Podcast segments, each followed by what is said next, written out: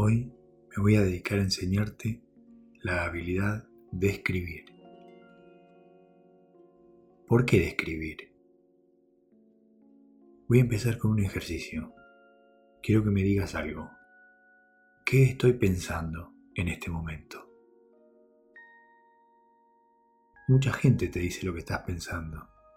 ¿Por qué no puedes decirme lo que estoy pensando yo? Vamos con otro ejercicio. Por ejemplo, si yo te digo, estoy muy cansado, es tarde. Quiero que describas mi intención o mi motivo para decir eso. ¿Podés describir mi intención? ¿Cuántas veces pensamos que conocemos los motivos de otras personas? ¿No? ¿Cómo te hace sentir eso? Vamos con uno más. Voy a pedirte que describas las cosas que voy a hacer mañana. ¿Cuántas veces decimos algo sobre el futuro? La típica, no voy a aprobar ese examen. O se va a enojar si se lo digo. O nunca voy a lograr eso y lo decimos como si estuviéramos describiendo hechos. Por eso es tan importante la habilidad de escribir. Describir distingue lo que se observa de lo que no se observa. Cuando describimos, desarrollamos la capacidad de separar observaciones por un lado y de conceptos mentales y pensamientos sobre lo que observamos por el otro lado. Confundir un pensamiento acerca de un evento con un evento pueden inducir malestar emocional y confusión innecesaria. Por ejemplo, describir que tu pareja no te esperó para cenar como una prueba de que no te quiere podría arruinar las posibilidades de pasar una buena noche juntos. La descripción permite un feedback con el otro. Quienes nos rodean pueden corregir y validar nuestras percepciones y descripciones de los eventos. Por ejemplo, después de una fiesta, una persona le describe un evento a la otra y le pregunta si lo interpretó de la misma manera. Eso también puede ser importante para cuando uno necesita consultar con alguien acerca de problemas interpersonales en el trabajo o en otros contextos. Entonces, Describir es poner palabras a la observación. La descripción sigue a la observación. Es etiquetar lo que se observa. La verdadera descripción implica simplemente hacer foco en los hechos. Por ejemplo, si estoy mirando un cuadro, las palabras paisaje, verde, amarillo y pinceladas podrían venirme a la mente. Ese sería un ejemplo de descripción.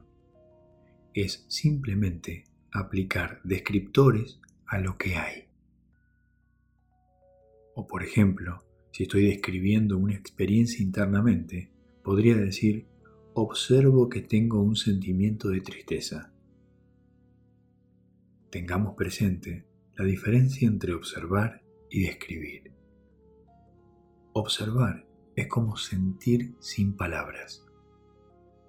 Describir es usar palabras o pensamientos para etiquetar lo que se observa.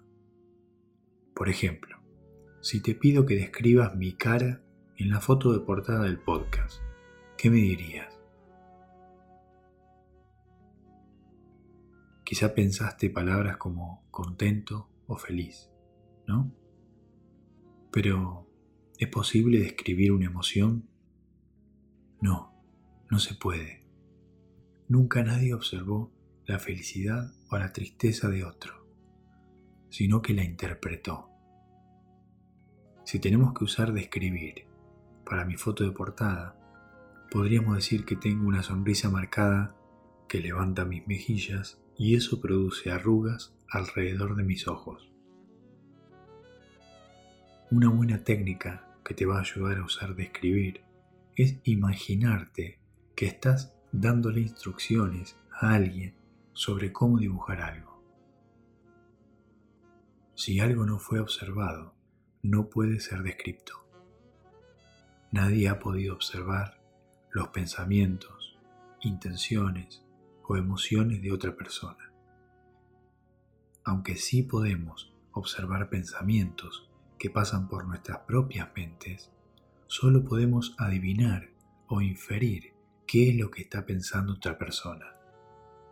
Las suposiciones de lo que los otros piensan son solo eso, suposiciones de nuestras propias mentes. Por ejemplo, decir, estás pensando que estoy mintiendo, no es una descripción de algo observado. En cambio, decir, estoy pensando que crees que estoy mintiendo, es una descripción. Estás describiendo tu pensamiento. O decir, el mes que viene voy a desaprobar, no es una descripción de algo observado.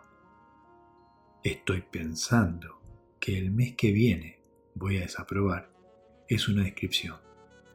Decirlo de esta manera muestra que están describiendo sus propios pensamientos. Describir un pensamiento como tal requiere que uno se dé cuenta que es un pensamiento en lugar de un hecho. Esto es muy importante.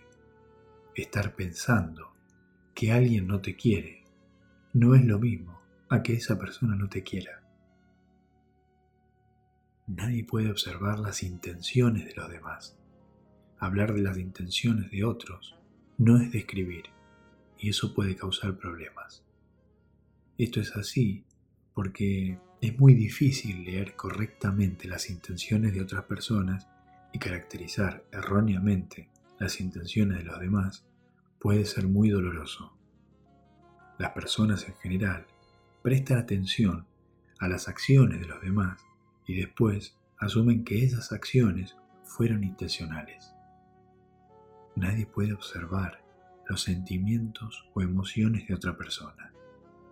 No se pueden ver los componentes internos de las emociones de los demás. Sin embargo, podemos observar muchos componentes de esas emociones, como expresiones faciales, posturas, expresiones verbales y otras acciones relacionadas con la emoción.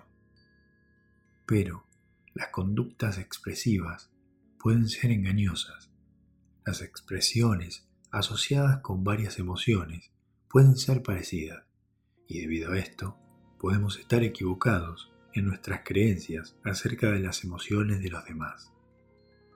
Por ejemplo, muchas personas suenan como si estuvieran enojadas o irritadas cuando están ansiosas.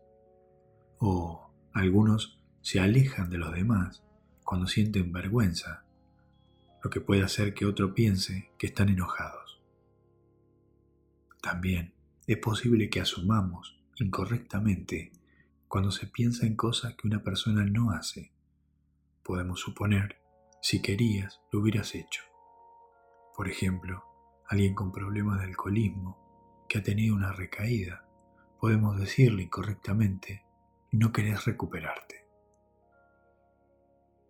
Sería interesante que puedas reflexionar acerca de las veces que has descrito de manera incorrecta las emociones, intenciones o sentimientos de otras personas y que puedas ejercitar con esos ejemplos la diferencia entre interpretaciones y descripciones basadas en la observación.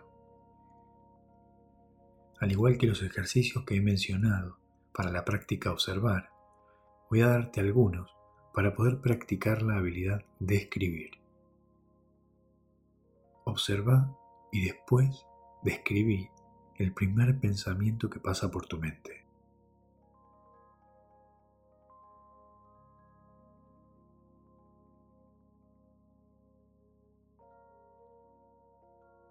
Observa y después describí una imagen en la pared o algo que esté sobre la mesa.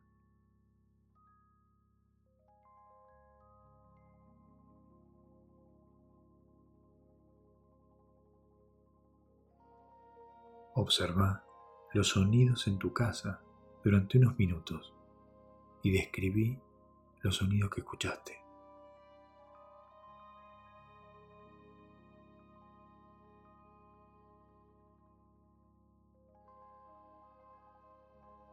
Observa las sensaciones en tu cuerpo y describí tres o cuatro de esas sensaciones.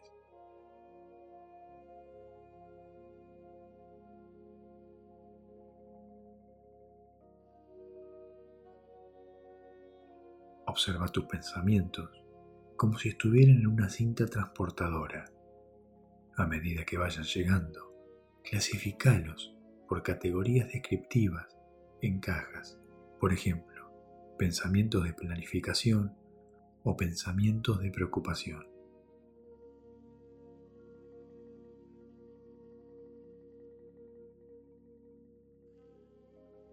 Bueno, eso fue todo por hoy. Pronto desarrollaré la habilidad participar, que es la que te va a permitir conectar completamente con el momento presente. Hasta la próxima.